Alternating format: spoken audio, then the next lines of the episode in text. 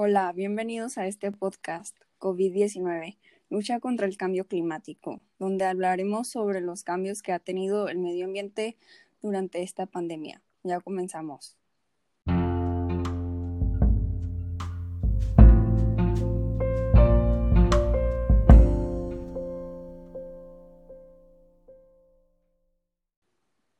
La pandemia por el COVID-19 sin duda ha dado mucho para reflexionar, no solo por su impacto en los sistemas de salud a nivel global y la vida de miles de personas que lo han padecido o que lamentablemente han fallecido, sino también en la economía global, cuyos pronósticos no son nada positivos. Pero en esta ocasión me gustaría enfocarme en cómo nos ha impactado en algunos temas sociales y ambientales. En cuanto al medio ambiente, Paradójicamente, este ha tenido un respiro por las reducciones en las emisiones de gases de efecto invernadero, derivadas de la disminución de la producción industrial en algunos países. La reducción en el uso de medios de transporte a gran escala por las restricciones a vuelos o simplemente el hecho de quedarse en casa y no tener que trasladarse al trabajo. Se estima que en el caso de China las emisiones de CO2 se han reducido en 25%, lo que ha permitido mejorar la calidad del aire en varias de sus ciudades más contaminadas.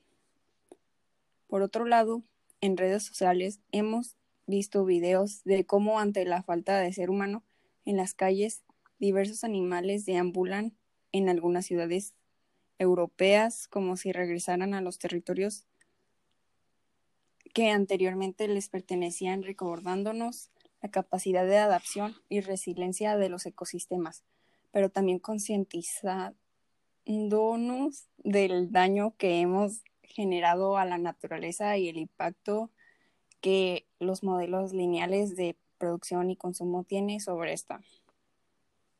Han notado que el enfoque más grande ha sido las personas enfermas y hospitales, que obviamente es la prioridad. Más importante, sin embargo, muy poca gente se ha puesto a ver e investigar sobre el medio ambiente y los impactos que mencionamos previamente, no solo en un lugar, sino en varios, y de manera rápida. Habían estudios antes de que tomaría años en arreglarse, pero sorprendentemente, en lo que fueron meses, este dilema grande se fue arreglando a causa de que humanos se quedaron en casa forzosamente. La paralización de buena parte de la industria por órdenes globales de aislamiento para combatir la pandemia del coronavirus ha resultado en parte beneficiosa para el planeta. El cielo ha recuperado su color azul y los niveles de contaminación se han reducido drásticamente. A pesar de que el COVID-19 está acaparando prácticamente la totalidad de la actualidad informativa, el medio ambiente continúa siendo un problema que preocupa a un elevado porcentaje de la población. En este sentido, a raíz de la rápida propagación de la enfermedad, numerosos científicos se han preguntado si puede influir el cambio climático en la aparición de estas enfermedades epidémicas y contagiosas. Algunos de los ejemplos de la recuperación del planeta son el resultado del pasado invierno. Las concentraciones, las concentraciones de ozono sobre el Ártico alcanzaron un mínimo histórico en marzo. El agujero que acaba de cerrarse fue más grande que el que se produjo en primavera de 2011, hasta entonces el mayor registrado. Los expertos señalan que el deterioro habría sido aún peor de que no haberse tomado medidas de precaución para reducir los clorofluorocarbonos. Si las emisiones de CO2 responsables del cambio climático se redujeron en forma significativa en los países afectados por el coronavirus. En China, las emisiones de CO2 cayeron casi una cuarta parte entre principios de febrero y marzo de este año, en comparación con 2019. Asimismo, en el norte de Italia y en los Estados Unidos, se comenzó a registrar una reducción en las emisiones de CO2 en la contaminación del aire. ¿Por qué sea esta disminución tan significativa? Está directamente vinculada a la reducción drástica de las actividades industriales, que dependen en gran medida del carbono y petróleo, del mismo modo, la desaceleración de la movilidad de las personas, en particular la vinculada al tráfico aéreo global, un sector que emite gases de efecto invernadero, parece conducir mecánicamente a una caída de las emisiones de CO2. Sin embargo, no hay nada de que arreglarse. Estos descensos únicos se producen después de un largo periodo de aumento continuo.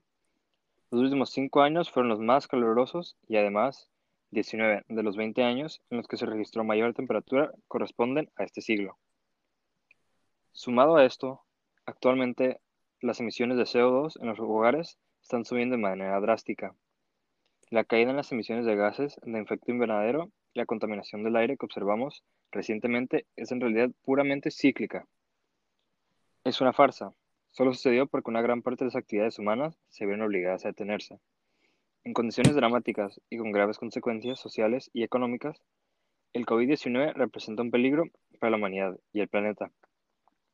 Las medidas temporales que se tomaron para afrontar esta pandemia no parecen una respuesta duradera al desafío del, del cambio climático. Durante décadas, la tendencia general fue hacia un aumento en las emisiones de gases de efecto invernadero, y las políticas implementadas están lejos de ser suficientes. Para reducir de manera sostenible las emisiones de CO2, debe revisarse el funcionamiento económico de nuestras sociedades, basado en actividades contaminantes y en la ampliación de las desigualdades. Si todavía podemos esperar una transformación, pero no vendrá de la crisis de salud en sí misma, se necesitará un plan de recuperación sin precedentes que tenga plenamente en cuenta la emergencia climática, ambiental y social. Otro ejemplo es el agua limpia en Venecia, que deja en evidencia en cuánto contamina el hombre con el turismo. Sin carga y descarga no hay contaminación. El cambio es significativo y está a la vista. La reducción del tráfico ilegal de fauna salvaje, la, restauración de ámbitos silvestres y la disminución de gases de efecto invernadero hacen parte de los beneficios que esta pandemia regala a la naturaleza. Regresando un poco al tema del agua, han recibido un respiro varias playas, ríos y canales se ven más transparentes y claros. Basta observar las fotografías actuales de algunos de los canales de Venecia desde que se llevó a cabo la suspensión de tráfico fluvial y la gran demanda turística que tenía la zona. Asimismo, muchas playas se ven totalmente despejadas y libres de residuos, basura y desperdicios propios de la multitud que las visitaba. De hecho, en lugares como Cartagena de Indias, en Colombia varias especies marinas se han paseado muy cerca de las orillas, alentadas por la tranquilidad que se siente durante la cuarentena. Ahora, ¿qué haremos para cuando el COVID se acabe y el planeta se mantenga de esta manera? Tratar de no usar carro todos los días, no tirar basura en la calle, salir solo para hacer cosas esenciales, solo comprar cosas necesarias, etc.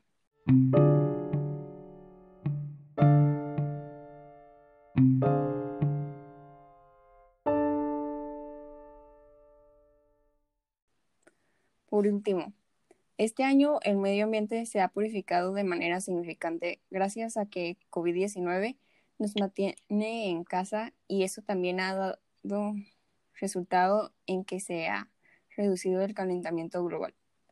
Creemos que COVID-19 ha impactado la vida de los humanos de la manera negativa, pero ha impactado la Tierra de manera positiva, ya que la vida, ya que la Tierra se ponía peor cada día a causa de todo lo que hacíamos nosotros y ahora considerando que esto obvio es efecto secundario de lo que está haciendo COVID. El mundo se está curando de manera rápida, mucho más rápido de lo que cualquier científico, científico pudo haber predecido. Pero mientras que el mundo se está curando, los humanos están sufriendo y muriendo.